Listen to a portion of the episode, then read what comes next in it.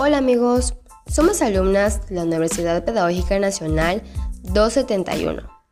Hoy les hablaremos de un tema muy importante, como lo es los patrones de socialización. Empezaremos con el significado de patrón y socialización. ¿Qué es el patrón? Según la Real Academia Española, permite entender la conjugación de ambos vocablos. Patrón hace referencia a un modelo que sirve de muestra para sacar otra cosa igual. ¿Qué es la socialización? Es la acción y efecto de socializar, es decir, es el proceso mediante el cual el ser humano aprende la información de su entorno, especialmente las normas de convivencia, costumbres, modos de comunicación y manejo de los símbolos, para poder integrarse a la sociedad y relacionarse de manera eficaz.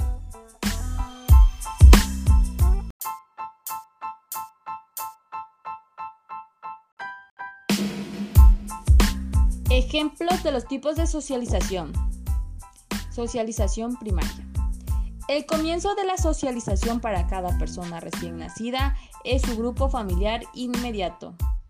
Las relaciones con los progenitores y con los hermanos aportan información esencial para el niño sobre cómo interactuar con otras personas y, de este modo, genera patrones de comportamiento básicos que le permitirán integrarse a la sociedad en el futuro.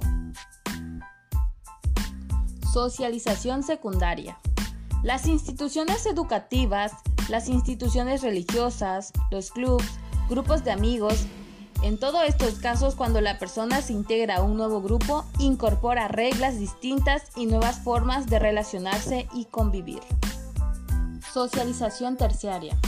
Una persona que ha delinquido es condenada a permanecer en prisión durante una cantidad de tiempo determinado en este periodo, los agentes de socialización de la institución penitenciaria se ocuparán de ayudar a este individuo para que pueda reinsertarse en la sociedad. Esto ha sido todo respecto a los temas anteriores. Esperamos poder ayudarlos con dicha información. Regálanos un like y visita nuestra página que estará en la descripción del video.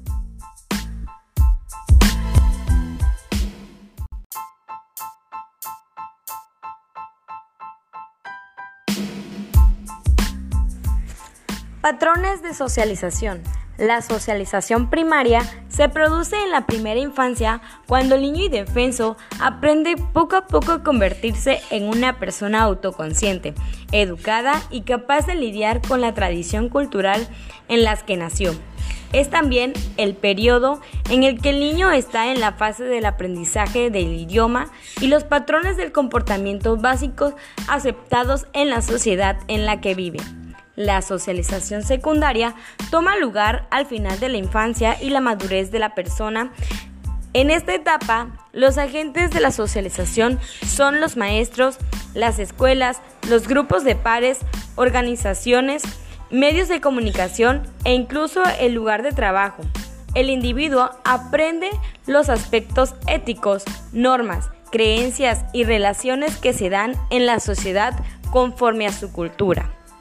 La socialización terciaria supone un nivel diferente de socialización y que la viven aquellas personas que han experimentado una desviación de las normas sociales como las personas que han cometido delitos y se encuentran en la cárcel, que deben atravesar por una etapa de socialización con condiciones para poder integrarse en la sociedad.